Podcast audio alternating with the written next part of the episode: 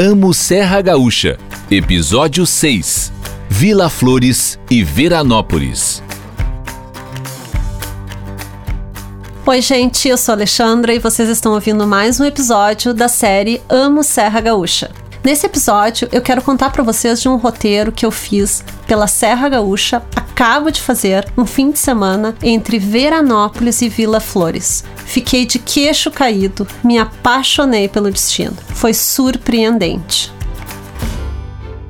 Aliás, foi um dos mais surpreendentes dos últimos tempos na Serra Gaúcha. As duas cidades, Vila Flores e Veranópolis, estão a 7 quilômetros de distância uma da outra. Fazem parte do roteiro Termas e Longevidade, que integra cinco municípios da região da uva e do vinho aqui no Rio Grande do Sul. E foi exatamente esse roteiro aí que eu acabo de falar, roteiro Termas e Longevidade, que me chamou a atenção quando eu recebi um texto de assessoria de imprensa por e-mail para me convidar para a FEMAÇã. Bem, nesse texto tinha um breve relato das atrações Termas e Longevidade. Como assim? Eu pensei. Águas termais aqui na Serra Gaúcha? Como é que eu não sei disso? E o que seria longevidade? Bem, partiu descobrir. Eu vou contar um pouco para vocês.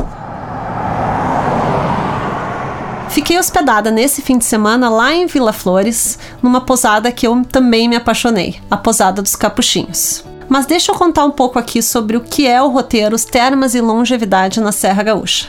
Esse roteiro engloba, como eu falei, cinco municípios. São eles: Veranópolis, Vila Flores, Nova Prata, Protásio Alves e Cotiporã. Aliás, uma curiosidade: Protásio Alves eu sou tataraneta de Protásio Alves, que deu nome à cidade de Protásio Alves. Então, um fim de semana é muito pouco para conhecer as principais atrações do roteiro das cinco cidades. Logo, eu sugiro fazer como eu. Comece as suas descobertas por Veranópolis e Vila Flores. Faltou até tempo para eu fazer tudo que eu queria fazer nessas duas cidades. Como se chega a Veranópolis e Vila Flores? Anote aí. Veranópolis é a cidade vizinha de Bento Gonçalves. No entanto, apesar de serem vizinhas, a distância é de 40 quilômetros é a ponte Ernesto Dornelles, mais conhecida como Ponte dos Arcos, que divide os municípios. E essa ponte é um dos cartões postais da região. Aliás, é a primeira parada para uma fotografia nessa viagem. A partir de Porto Alegre, se você está saindo aí de Porto Alegre, da capital gaúcha, são em torno de 170 quilômetros, passando pela BR-116, RS-240, RS-446 e BR-470 até Vila Flores e Veranópolis. Veranópolis é o berço nacional da maçã. Aqui foram plantadas as primeiras sementes da fruta produzida até hoje pela região. Veranópolis tem colonização italiana e é conhecida como a terra da longevidade. Tudo por conta da vida longa dos habitantes da cidade. Curioso, né? Desde os anos 90 existe uma pesquisa aqui que investiga a vida de mais de 2.500 habitantes da cidade para descobrir o segredo da vida longa dos habitantes de Veranópolis. E o que eles descobriram? Bem, segundo me contou um guia turístico que fez um tour comigo pela cidade, o Tony Formaiari, o segredo da longevidade está nas seis primeiras letras do nome da cidade de Veranópolis. Verano. Obrigada aí, Tony. Então, o que vocês vão ver agora foi uma criação do Tony, uma maneira didática de explicar esse segredo da longevidade.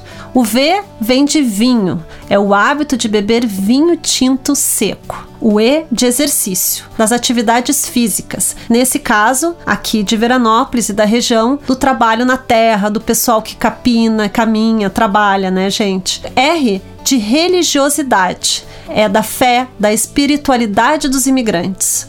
O A da boa alimentação. O N da natureza, do clima, o ar puro, a altitude dessa região e o O, que o Tony e muita gente consideram um mais importantes motivos da vida longa aqui nessa região. É a organização sociofamiliar. É um dos mais importantes pilares da longevidade. É a convivência do idoso com a família, comunidade e amigos, o que aqui em Veranópolis e região acontece muito.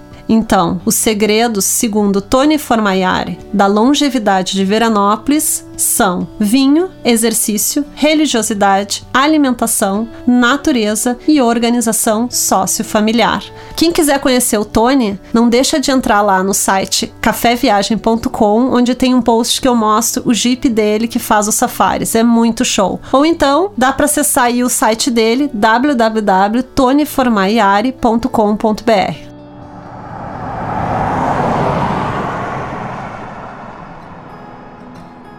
E já que falamos do Tony, que deu a dica desse segredo da longevidade de Veranópolis, não dá para deixar de comentar que ele é o cara para turistar pela região. O Tony faz uns passeios muito legais a bordo de um Jeep Ford 1959 que ele transformou para fazer esses passeios. Eu fiz o Safari Urbano, que faz um tour pelo centro de Veranópolis, mas eu quero voltar para fazer o Safari Aventuras da Minha Infância, que desbrava o interior dessa região em cenários bucólicos. Passa pela cascata da Usina Velha, a caverna indígena, túnel e trilhos do trem e a vista panorâmica do Espigão. Parece que tem até um piquenique com delícias coloniais Hum, adorei. Outro lugar legal e ponto turístico para quem está chegando em Veranópolis é a Casa Sareta. Na Casa Sareta vocês vão encontrar folhetos, mapas e informações sobre a cidade. A casa é patrimônio histórico do Rio Grande do Sul. Foi construída por imigrantes italianos que chegaram por aí em 1886. Também funciona lá a Secretaria de Turismo e um posto de informações turísticas para os visitantes. Ah, tem também uma lojinha de artesanatos e produtos típicos da região, como as maçãs secas para fazer um chazinho delicioso. Ah, antes que eu me esqueça, quando vocês cruzarem a Ponte dos Arcos em direção a Veranópolis, não deixem de passar pelo Belvedere do Espigão, tem uma vista linda. Outro ponto incrível para fotos, hein, gente? Do mirante vocês vão ver o Rio das Antas, uma usina hidrelétrica e a Ponte de Ferro. Ainda em Veranópolis, agora no centro da cidade, não deixem de visitar a Igreja Matriz, a praça que fica ali também ao redor da igreja e a nova rua coberta de Veranópolis, onde acontecem os eventos e festas da cidade. Outra dica: vale a pena conhecer a igreja por dentro. Ela é linda, gente, toda em estilo neogótico. Foi inaugurada em 1933. Uma outra atração muito legal de Veranópolis, que é o cartão postal da cidade, outro cartão postal, né, gente, é o restaurante restaurante giratório. Gente, é o único restaurante giratório do Brasil. Foi inaugurado em, lá por 2005. E a gente come girando? Calma, calma. O giro completa. Para completar esse giro aí demora umas duas horas. A velocidade não ultrapassa 0,05 km por hora. A torre do restaurante giratório tem uns 80 metros de altura. Em dias limpos dá para ver bem ali as cidades de, quer dizer, bem, de longe, né, gente? As cidades de Caxias, Bento e Cotiporã. No nível acima do restaurante tem um, tem um mirante, onde tem lunetas e binóculos para observar ali todas as belezas da Serra Gaúcha e do Rio das Antas. Uma curiosidade: a torre do restaurante giratório de Veranópolis é mais alta do que o Cristo Redentor do Rio de Janeiro. ah, eu nem falei da comida, né? Gente maravilhosa. No almoço funciona num esquema assim, aquele sequência de pratos tradicionais italianos e coloniais. Minha dica é focar e se jogar no galetinho bem temperado e na massa caseira bolonhesa. Um escândalo. Ah, outra curiosidade. Para elaborar a sequência de massas e carnes e toda a refeição que é oferecida tanto no almoço com, quanto no jantar, o restaurante entrevistou 30 senhoras da região do grupo de longevidade que contribuíram também não só para as receitas, como também para a decoração do salão. Mais um segredo da, de Veranópolis, além da longevidade, é a rota turística Segredos da Maçã. Essa rota une empreendimentos rurais de Veranópolis numa estrada que passa por aquelas paisagens bucólicas e alguns trechos de, com vista panorâmica para a rota Vale do Rio das Antas. E por que, que a rota tem esse nome? Bem, foi aqui que foram plantadas as primeiras macieiras do Brasil. Por isso o nome, gente. Os atrativos dessa rota vão desde vinícolas a móveis, capelas e até cachaçaria. Como eu tinha pouco tempo, era só um fim de semana, lembra? Eu visitei apenas a vinícola Simoneto, onde eu fiz uma degustação, e o Reino da Longevidade, que é uma espécie de café e ao mesmo tempo loja de móveis. E ainda tem um pequeno memorial que conta a história da família de origem italiana que mantém há mais de cinco gerações o ofício de marcenaria. A Rota Segredos do Maçã é nova, viu, gente? Foi inaugurada em dezembro de 2018. Algumas das principais atrações são a Capela Nossa Senhora Monte Bérico, a Grutinha Nossa Senhora, Reino do Longevidade, que eu já falei para vocês, a Vinícola Simoneto, Casa Buco Cachaçaria, e os passeios do Tony, que são legais de fazer tudo isso aí nessa área rural de Jeep, né, gente? Num 4x4, fica bem mais divertido. Quem sabe até não rola um banho lá no Vale no Rio das Antas. Bem, Veranópolis não fica completa se vocês não visitarem também Vila Flores.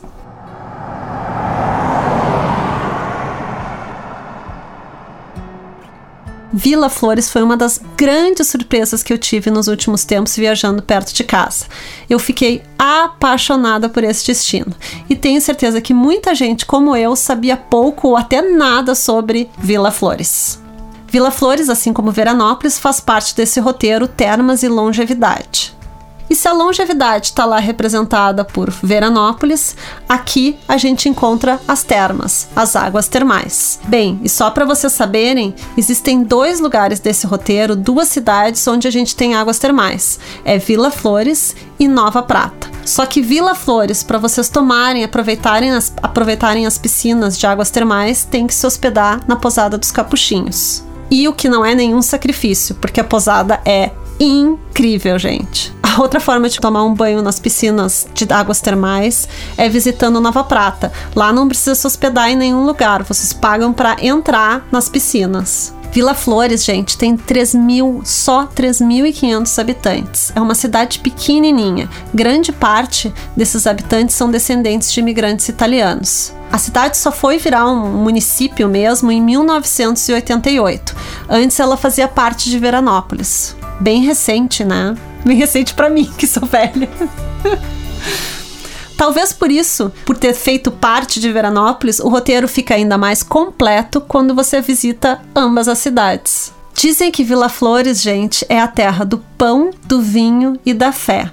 E nos quatro motivos que eu vou dar a seguir para vocês visitarem Vila Flores, vocês vão ver que é verdade mesmo. Diria que é um destino até para comer, rezar e amar. E de quebra, é óbvio, relaxar nas águas termais. Ai, chama aí a Julia Roberts para ir junto para a Posada dos Capuchinhos. Bem, vou começar pela Posada dos Capuchinhos que eu me apaixonei por esse lugar. Vila Flores nasceu com a sua hospitalidade e espiritualidade.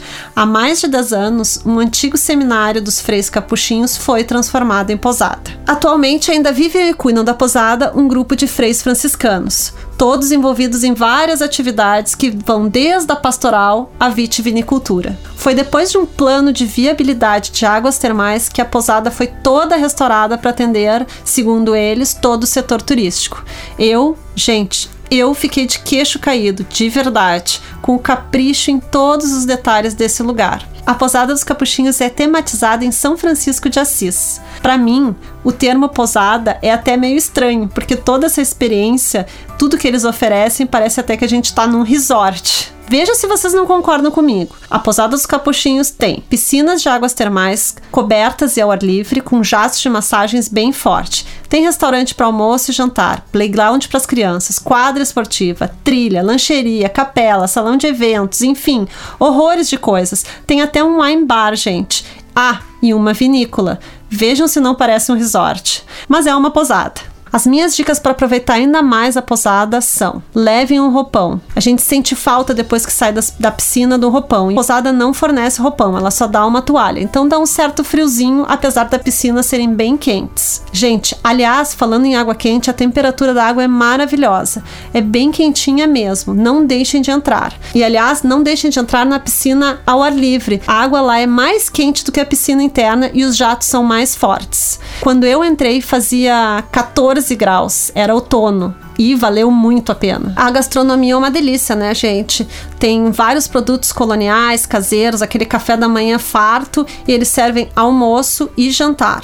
Mas uma das coisas que eu mais me apaixonei foi que dentro da Posada dos Capuchinhos existe a vinícola Frei Fabiano e o vinho se mistura com a história da Posada dos Capuchinhos. A bebida entrou em Vila Flores pelas mãos do Frei Fabiano, que começou a elaborar os vinhos a partir de 1950 para o sustento desse seminário. Antigamente, o nome da vinícola, era, aliás, era Seminário Santo Antônio. Mais tarde, em homenagem ao seu precursor, né, o vinho e a vinícola passaram a se chamar Frei Fabiano. Atualmente, quem cuida de tudo é o Frei de Jair. O Frei de Jair é enólogo e sommelier pela ABS, responsável por toda a vinícola.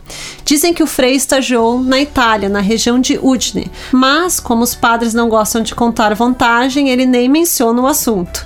E acredite, assim como a posada, os vinhos também surpreendem. O vinho mais procurado por lá é o vinho santo, É o vinho ou vinho canônico, vinho para missa, utilizado em muitas igrejas católicas de todo o Brasil. É possível provar o vinho lá ou até mesmo levar umas garrafas para você. Tem uma lojinha lá que a gente pode comprar os vinhos. O que é esse vinho de missa, né? É, bem, esse vinho aí é um vinho licoroso. O vinho de lá é feito com uva Isabel, tem um estilo assim meio vinho do Porto, ideal para harmonizar com chocolate amargo ou sobremesas, ou então com a missa. A vinícola está iniciando um trabalho com tours e degustações para visitantes. É um comecinho. Eu já fiz um dos eventos que foi dentro da temporada do Dia do Vinho Brasileiro. A degustação foi toda orientada pelo Frei Jair. Eu achei a experiência muito show. Espero que continuem. Além do vinho de missa, prestem atenção em outros varietais que a vinícola Frei Fabiano elabora. E vocês podem aproveitar e tomar lá enquanto curtem as águas termais ou relaxam num dos jardins da posada. É o branco moscato, que foi um dos meus preferidos o leve merlot sem barrica, que eu adorei, e para quem gosta, o moscatel, né? Perfeito para harmonizar aí com os morangos. E o que tem para fazer em Vila Flores além dessa posada que já já o dia inteiro já dá para aproveitar só a posada, né? Tem mais outros dois programas que eu quero dizer aqui que são muito legais. Um deles é o Filó de Vila Flores. E o que é o Filó?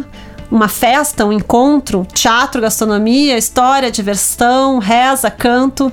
É tudo isso, gente. Tudo isso misturado em quase três horas ou até quatro de apresentações, mesa farta e muita música. O pessoal lá faz um resgate das tradições italianas dos seus descendentes é uma das experiências mais autênticas que eu vivi sobre a cultura italiana no sul do Brasil. Eles dizem que o filó é o encontro de pessoas na casa de alguém para dialogar, rezar, jogar, fazer trabalhos manuais, cantar.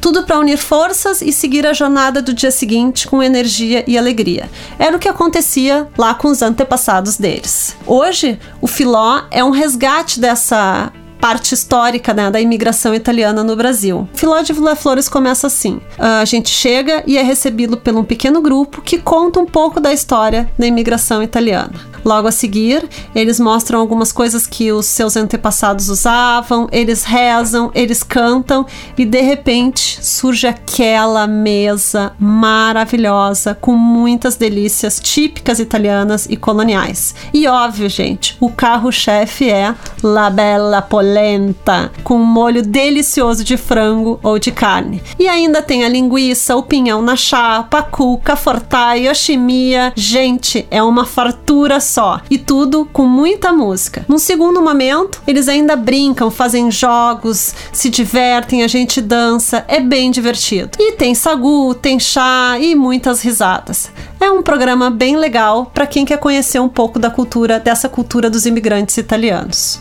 Depois do Filó de Vila Flores, tem outra coisa que eu também me apaixonei.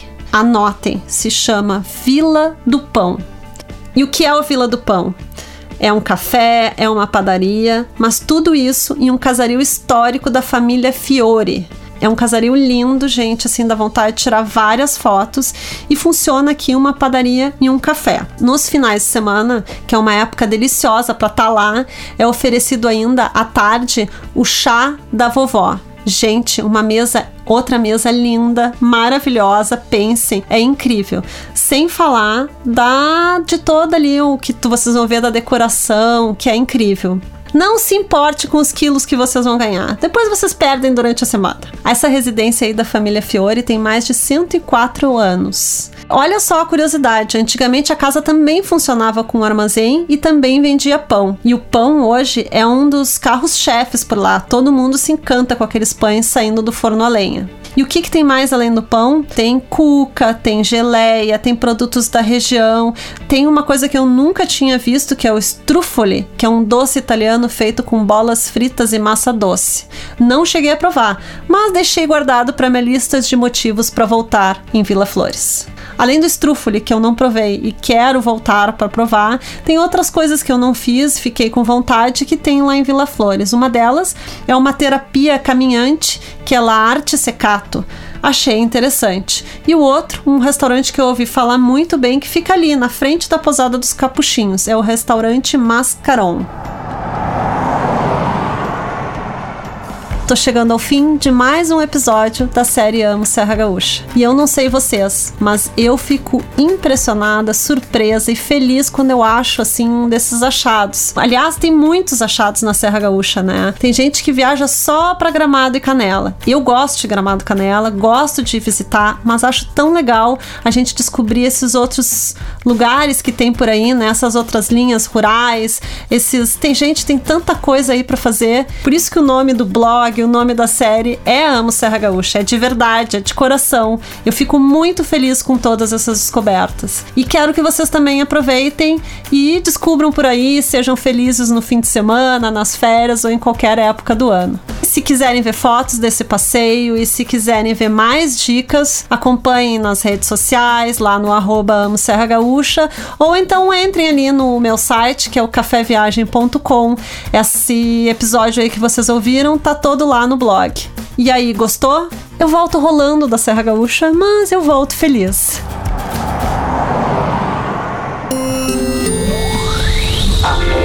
Podcast.